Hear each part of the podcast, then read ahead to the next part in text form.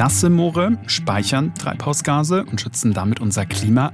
Trockengelegte Moore aber stoßen sogar Treibhausgase aus. Und zwar 20 mal mehr als alle deutschen Inlandsflüge pro Jahr zusammen verursachen. Und fast alle Moore in Deutschland wurden trockengelegt für die Landwirtschaft. Mit Blick auf den Klimawandel ein großer Fehler.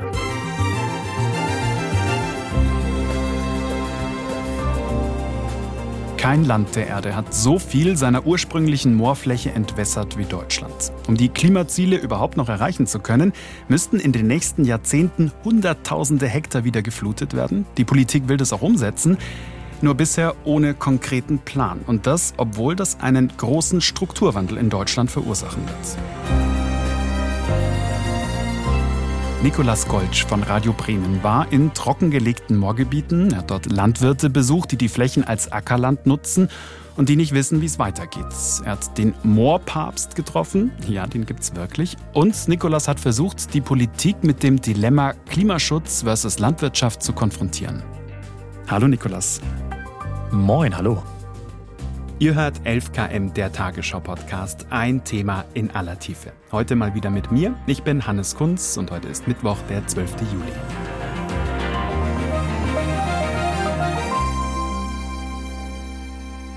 Felix Müller ist ein junger Landwirt, 31 Jahre alt, der vor ein paar Jahren den Hof seines Vaters übernommen hat. Der Hof ist bei Rastede, das ist auf dem platten Land gelegen, könnte man so sagen, niederdeutsche Tiefebene. Man fährt erstmal lange Landstraßen lang und äh, an dieser Landstraße liegen vereinzelt äh, die Höfe, wie das so ist in Niedersachsen in vielen Regionen. Und einer davon ist eben der von Felix Müller. Früher hatte er auch mal einen Schweinemast, dieser alte Schweinestall, der war noch im Rohbau aus sich da. War, und äh, den baut er gerade um, um da ein paar seiner Tiere reinzustellen, damit die einfach mehr Platz haben. Ja, hier müssen wir noch pflastern, das ist alles noch nicht so weit, aber hier ist jetzt unsere Baustelle aktuell. Er zieht Bullen auf, die kriegt er als kleine Kälber und äh, mästet die dann quasi, bis sie schlachtreif sind. Er hat ähm, seinen Hof mit den Bullen und ringsrum liegen ganz viele einzelne Felder, auf denen er Futtererbsen anbaut, auf denen er Hafer anbaut, auf denen er Gras anbaut, um einfach das Futter für seine Tiere da selber anzubauen. Ne? Den Hof hat er geerbt, hast du gesagt? Genau, den hat er von seinem Vater übernommen ist jetzt ein paar Jahre her und er ist jetzt mittlerweile die zwölfte Generation auf diesem Hof. Also wirklich ein sehr traditionsreicher mittelständischer Betrieb in Niedersachsen. Das wäre richtig fatal, wenn nach zehn Jahren gesagt wird, äh, ich darf das hier alles so nicht mehr und ich hätte dann aber noch offene äh, Kreditrechnungen bei der Bank offen, sodass wir hier sehr viel eigenes Mittel, also eigengespartes Geld eingesetzt haben, was in den letzten Jahren verdient wurde. Sodass wir die Bank nicht so lange auf einen langen Zeitraum beleihen mussten, sondern nur grob etwa die Hälfte dieses mögliche Jahr könnte sein, dass das in zehn Jahren nicht mehr betrieben werden darf, hat schon mit dem Moorschutz zu tun, äh, mit dem Moor? Ja. Also so ungefähr die Hälfte seiner Flächen liegt im Moor. Das heißt, da war mal Sumpfgebiet, ganz klassisch, wie man sich vorstellt, also blubbernde Landschaften, unzugängliche Gebiete, wo man nicht viel machen konnte, weil es einfach sehr nasser Boden war. Wenn man da irgendwas reingebaut hätte, wäre es sofort versunken. Und das haben die Vorfahren von Felix Müller irgendwann mal trockengelegt. Und denen war aber nicht klar, was sie damit anrichten? Nee, ähm, da kann man denen jetzt auch gar keinen Vorwurf machen. Es war tatsächlich, könnte man fast sagen, Staatsräson damals, dass die Moore weg müssen. Moore mhm. galten für Landschaftsplaner, für Politiker bis vor wenigen Jahrzehnten eigentlich noch als Baufehler der Natur. Als Baufehler der Natur? Baufehler der Natur ist ein bisschen verständlich. Früher waren Moore mystische Orte. Es war gefährlich, durchs Moor zu gehen. Der Mythos der Moorleiche ist vielleicht bekannt. Mhm. Manche Leute sind nie wieder zurückgekommen, wenn sie ins Moor gegangen sind. Und deswegen hatte man natürlich ein Interesse daran, diese nutzlosen Flächen aus derer Sicht wegzubekommen, um Siedlungen zu bauen, um Landwirtschaft zu betreiben, Felder anzulegen, Höfe zu bauen und so weiter. Wenn es damals nicht passiert wäre, wie sähe es denn da heute aus? Dann sähe es doch heute relativ ursprünglich und natürlich aus und es wären Gebiete, in die man so nicht reingehen könnte. Wenn man sich das Niedersachsen mal anschaut, ist das eine relativ große Fläche, also so ungefähr Pi mal Daumen 10 Prozent der Landesfläche sind Moorgebiet. Das heißt, 10 Prozent der Landesfläche Niedersachsens wären dann einfach mal kaum betretbar und nicht nutzbar. Das heißt also, früher war es Staatsräson zu sagen, die Moore müssen weg. Das ist heute anders. Heute hat man einfach erkannt, das war aus Klimasicht zumindest ein Fehler, damals die Moore zu entwässern. Und ja, man möchte es jetzt rückgängig machen. Lässt sich das denn beziffern? Wie viele Landwirte wären denn betroffen, wenn jetzt tatsächlich alle trockengelegte Moore wieder vernässt würden? Also es wären sehr viele, das ist das, was man sagen kann. Ähm, genaue Zahl ist schwierig zu schätzen. Es gibt zumindest Zahlen für Niedersachsen, die das Grünlandzentrum Niedersachsen-Bremen mal so grob erhoben hatte. Und die gehen davon aus, wenn man wirklich eine extreme Variante nimmt der Wiedervernässung, also fast alles wieder vernässt, dann werden allein in Niedersachsens Küstenregion um die 54.000 Menschen ihren Arbeitsplatz verlieren. Das sind nicht alles Landwirte, sondern es sind auch Menschen, die an der Milchwirtschaft dranhängen. Allein in Niedersachsen 54.000? Genau. Lässt sich das bundesweit sagen oder geht es bei den Mooren tatsächlich, sprechen wir um, äh, hauptsächlich um, äh, über Norddeutschland? Wir sprechen zum großen Teil über Norddeutschland. Ähm, das ist halt so ein bisschen diese verschiedene Betroffenheit äh, des Themas. Ne? Also es, in Norddeutschland gibt es sehr viele Moore. Betroffen sind vor allem Niedersachsen, Mecklenburg-Vorpommern, Brandenburg, Schleswig-Holstein und im Süden, so im Alpenvorland. Da gibt es auch noch einige Moore. Baden-Württemberg, Bayern werden betroffen sein. Mhm. Alles, was so dazwischen ist, NRW, Hessen, Thüringen, Sachsen, ist so gut wie nicht mhm. betroffen. Der Präsident des Niedersächsischen Bauernverbandes, Holger Henjes, hat es ganz gut zusammengefasst. Früher hat der Staat die Bauern ins Moor geschickt.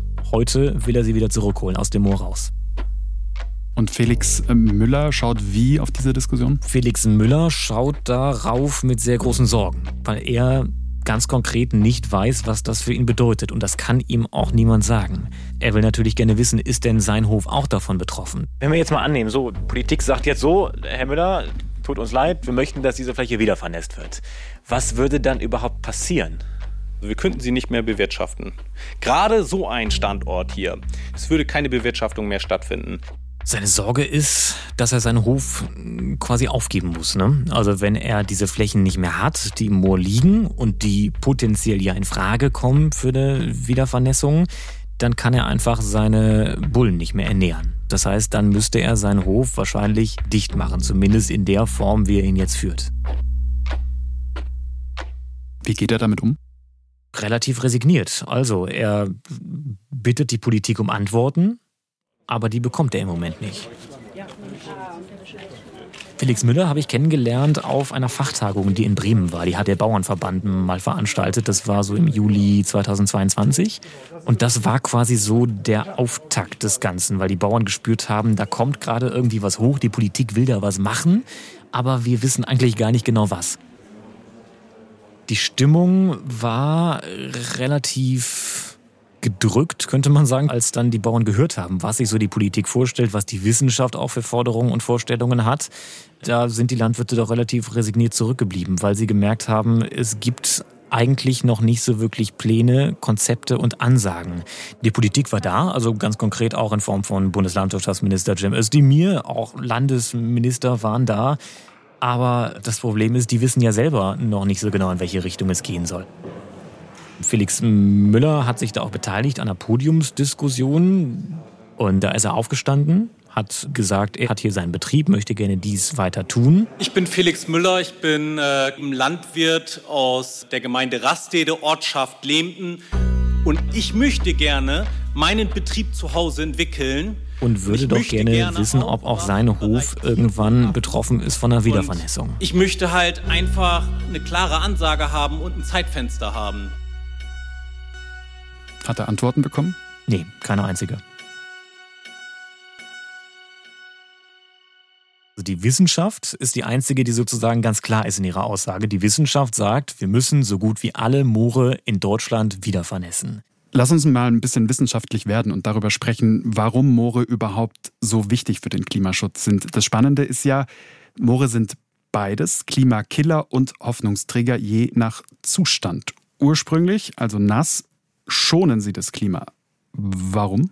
Weil in Mooren ja über die Jahrmillionen ganz viel kohlenstoffreiches Material eingelagert worden ist. Also zum Beispiel ähm, in Niedermooren sind es eben die Wurzeln von Pflanzen, die abgestorben sind. Das ist alles konserviert worden im Moor. Man kann sich so ein bisschen vorstellen äh, wie so ein Gurkenfass. Ne? Also saure Gurken halten sich auch ewig, wenn sie eingelegt sind, weil eben kein Sauerstoff dran kommt. Und so ist das bei den Mooren auch. Dieses ganze organische Material, was viel Kohlenstoff in sich hat, ist da konserviert unter Wasser. Dementsprechend bleibt halt auch der Kohlenstoff da drin. Wenn man das jetzt alles trockenlegt, zerfällt das unter der Grasnarbe, unbemerkt im Untergrund.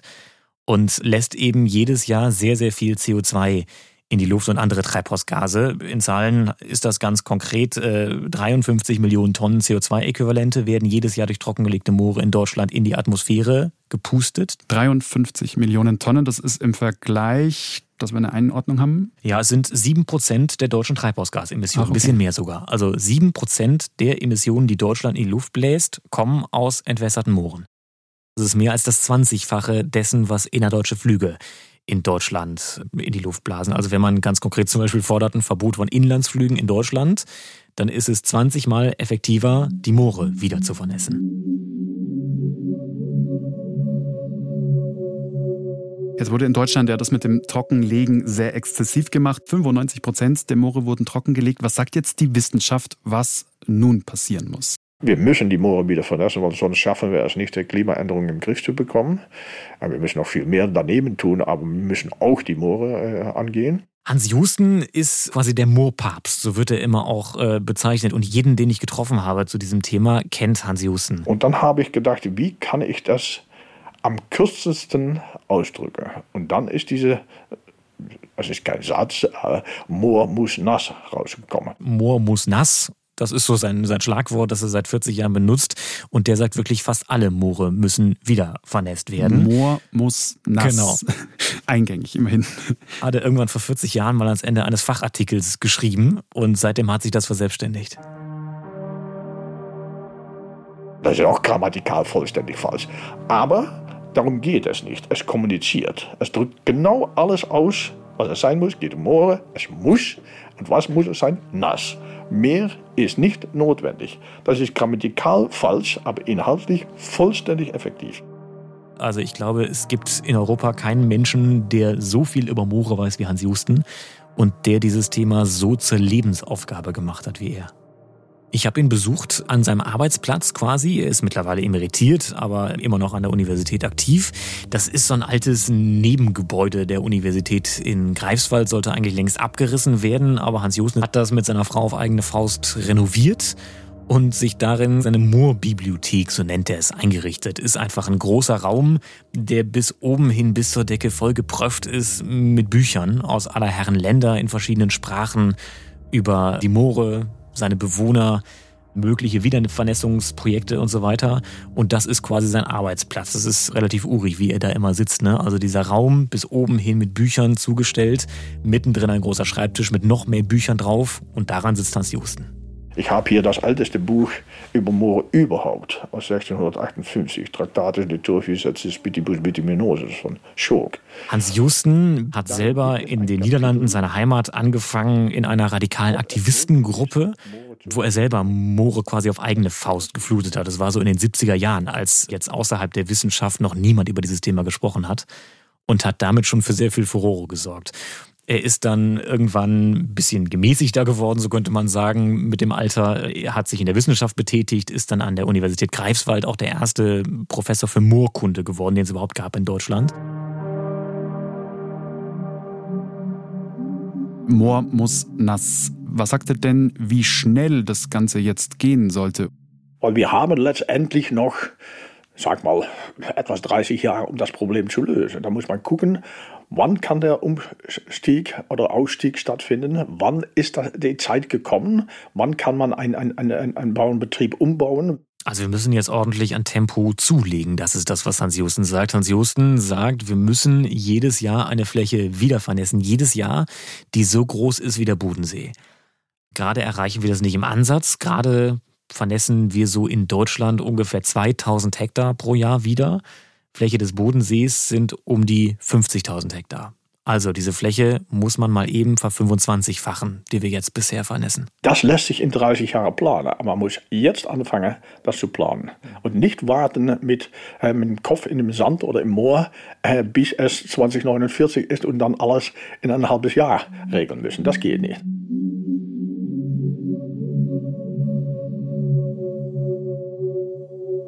Jetzt mal unabhängig davon, wie viel jetzt tatsächlich wie schnell vernässt werden müsste.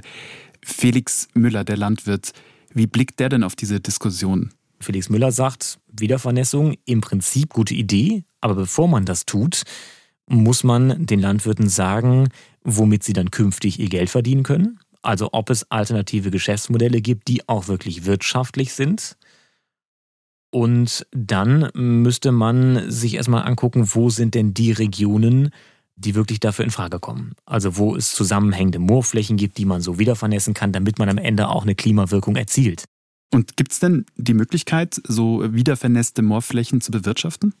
Die gibt es, zumindest in der Theorie. Also daran wird gerade geforscht. Das ist quasi die Idee, die auch auf Hans Josten zurückgeht, der mal gesagt hat, Wiedervernässte Moore müssen ja nicht zwangsläufig Naturschutzgebiete sein, sondern Landwirte dürfen die ja ruhig weiter nutzen, diese Flächen, eben nur unter der Voraussetzung, dass die Flächen bis zur Oberkante unter Wasser stehen. Man muss ein Wort erfinden, um überhaupt kommunizieren zu können, um eine Idee vermitteln zu können. So, das habe ich in 98 gedacht, wir müssen ein Wort dafür finden. Das ist sozusagen die Zukunftsperspektive, die Wissenschaftler wie Hans Justen für Landwirte wie Felix Müller entworfen haben. Sumpfwirtschaft kann man nicht positiv belegt kriegen. Das, das ist unmöglich. Es muss auch äh, sag mal, ein bisschen wissenschaftlich klingen. Palus. Und dann habe ich gesagt, das muss es sein. Palus, lateinisch für Sumpf oder Morast. Palus paludis. Und deshalb heißt das Paludikultur. Paludikultur. Genau, Paludikultur, ja. Paludikultur. Nur nochmal, dass ich es verstehe. Es geht darum, die Moorflächen, die jetzt sozusagen wieder vernässt sind, anders auch zusätzlich zu nutzen. Äh, Gibt, was sind das für Beispiele? Also wie, was ist da theoretisch denkbar? Können wir mal ein kleines Gedankenexperiment machen. Also die Flächen von Felix Müller würden jetzt wieder geflutet. Das heißt, das, was er da jetzt anbaut, Futtererbsen, Hafer, Gras, würde dann nicht mehr wachsen. Die Idee der Wissenschaftler ist es, dass er dort zum Beispiel Moose anbauen könnte, Torfmoose. Das heißt, diese Fläche wäre dann vernässt. Man könnte diese Moose, die eh vorkommen in einem Hochmoor, dort züchten, ausbringen, wachsen lassen und dann irgendwann abernten. Mhm. Das wird schon getestet in Hanghausen, das ist auch in Niedersachsen. Da hat äh, die Uni Greifswald so eine Versuchsfläche eingerichtet. Muss sich das so vorstellen, es sind quasi große Flächen, wo nichts drauf wächst, also zumindest nichts Hohes, außer diesen Moosen. Und die werden dort ausgesät oder ausgebracht und dann kommt in gewissen Abständen ein großer Bagger und erntet diese Flächen ab. Und die Moose könnten dann in gehäckseltem Zustand zum Beispiel im Gartenbau eingesetzt werden, für die Erde, als Torfersatz, als Substrate und so weiter.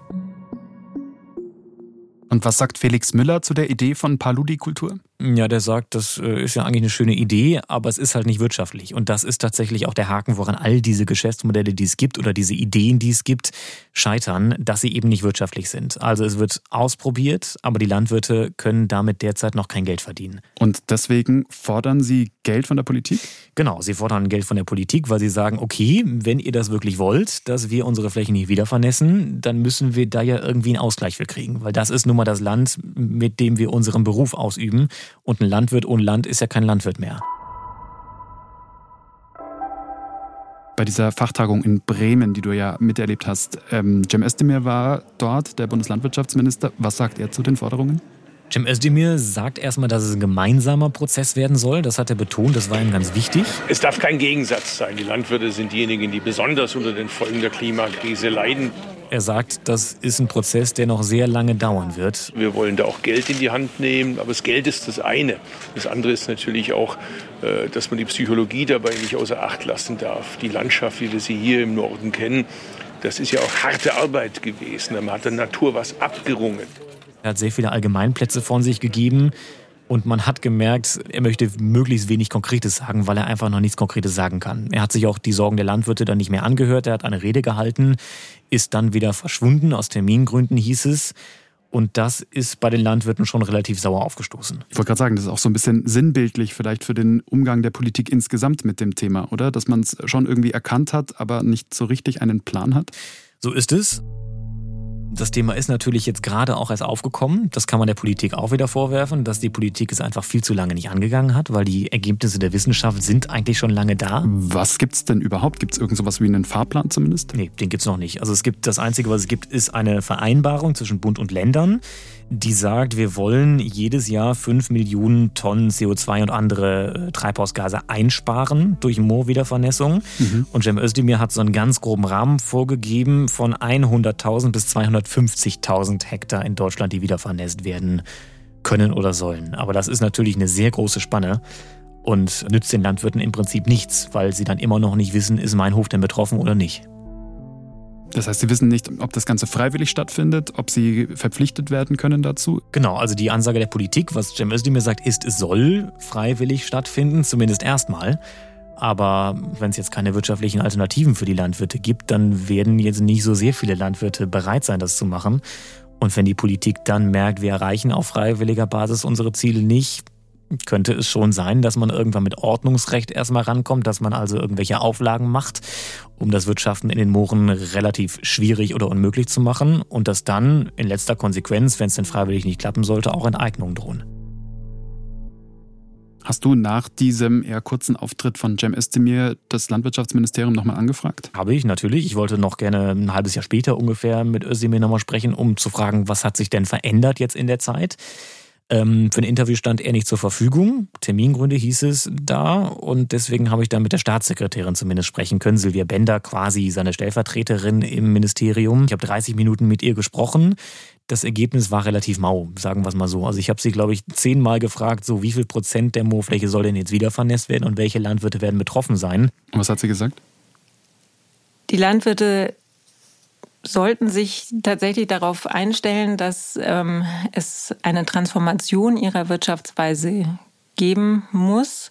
Wichtig wäre, dass sie nicht nur auf Ansagen warten, sondern dass sie genau diesen Weg der Transformation gemeinsam mit uns als Politik auch gestalten, gemeinsam mit der Gesellschaft gestalten. Also sie hat gesagt, es soll ein freiwilliger Prozess sein, wir wollen die Landwirte mitnehmen und wir gucken jetzt, dass wir hier Geschäftsmodelle entwickeln für die Landwirte, wie sie diese Flächen nutzen können aber es war alles noch sehr in der Schwebe.